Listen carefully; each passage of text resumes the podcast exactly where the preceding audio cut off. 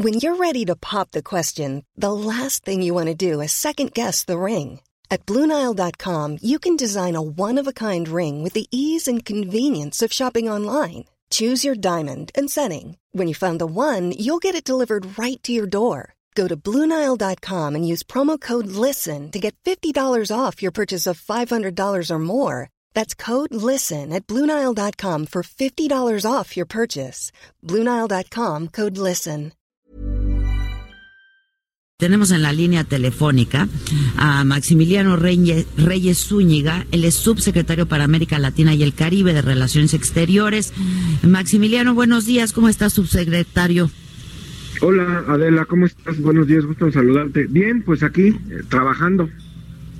Pues sí, estamos todos chambeando. Oye, pues yo comentaba con el, con el auditorio que es una pena haber llegado a esto, ¿no? Sí, sí es algo que evidentemente nadie, nadie espera, nadie desea. eh, y es una pues muestra más de la actitud que está tomando las autoridades eh, que están ocupando el gobierno en Bolivia en estos momentos. Y bueno, pues así están las cosas hasta ahora. A, a ver, ¿qué es lo que qué es lo que van a, qué es lo que vamos a hacer nosotros este y qué es lo que, que- o sea, ustedes niegan completamente que eh, pues se trate de, como decíamos hace unos instantes, de eh, pues un- una operación secreta, digamos, y clandestina para sacar a quienes están eh, en- asilados en la embajada, ¿no? Sí, no, no, no, no, absolutamente. Eso es, eh, eso es un invento.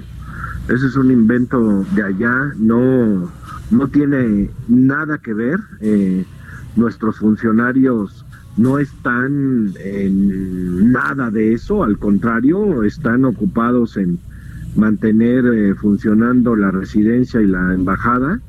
Eh, y, y evidentemente jamás de los jamases nos involucraríamos en una situación así, al contrario, hemos sido muy claros y muy transparentes en tratar de agotar todos los canales eh, diplomáticos. Eh, la solicitud de salvoconducto se hizo desde el 11 de noviembre, o sea, hace casi ya dos meses, eh, Sí. para los, los asilados en nuestra embajada y, no de ninguna manera eh, nos, prestaríamos algo así. Eso además iría en contra de la historia diplomática de México, este, bajo ninguna circunstancia.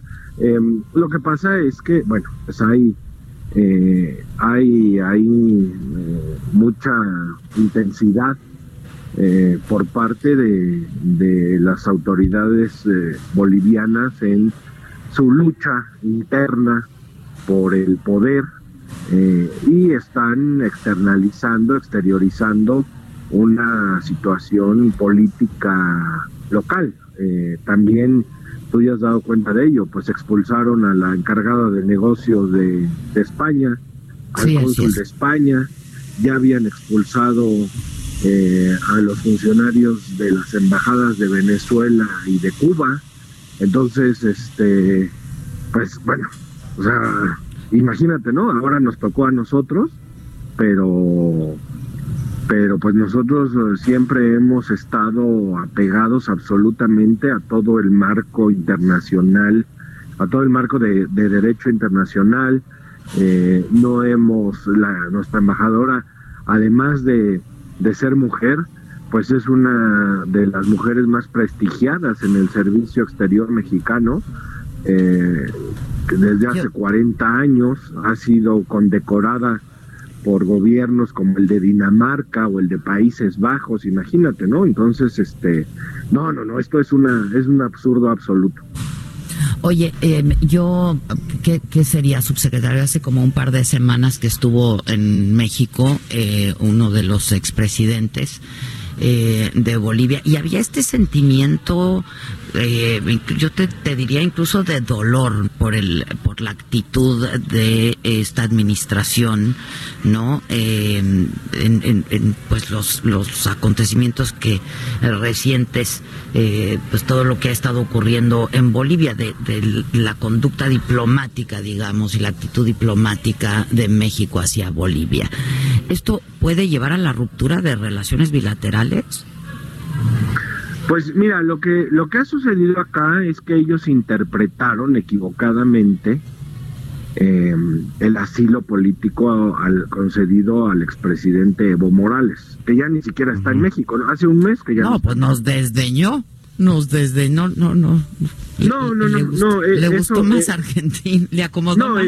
no, eso, eso no no, o sea, tampoco era su obligación quedarse aquí toda la vida, ¿no? Este, eh, no, pero pues ni las gracias nos dio ni adiós no, nos sí, pero bueno. Sí, sí, sí, sí dio, sí dio las, las gracias y sí dijo, y sí dijo adiós también. Este, bueno, se fue cuando así convino a su interés y nosotros siempre estuvimos enterados de todo y se fue y, ya, punto, no, insisto, tampoco se iba a quedar acá. ¿A ustedes sabían que ya no iba a volver? Acá toda la vida. Pues él lo hizo público. No, Justo bueno, cuando, principio dijo que se iba a Cuba primero y fue, fue, regresó y partió del aeropuerto internacional de la Ciudad de México. En un vuelo comercial, además.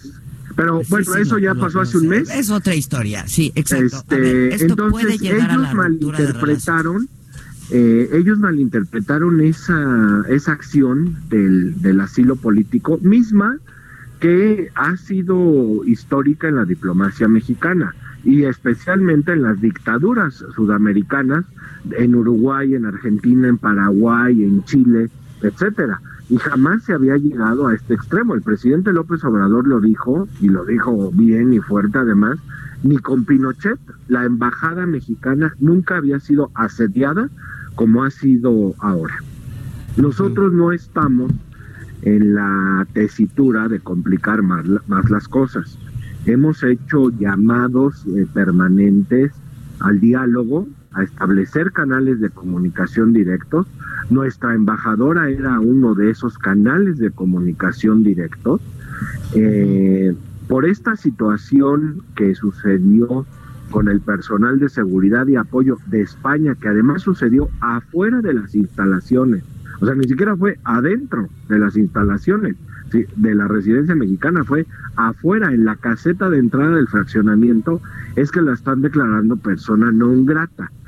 Nuestra posición ya está fijada, eh, no, no tenemos todavía ninguna decisión respecto de el, el mantener o romper las relaciones diplomáticas.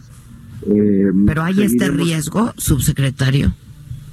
Pues el riesgo siempre existe y como están las cosas ahora, es más, existe el riesgo además de que ellos sean los que rompan con, con México, ¿no?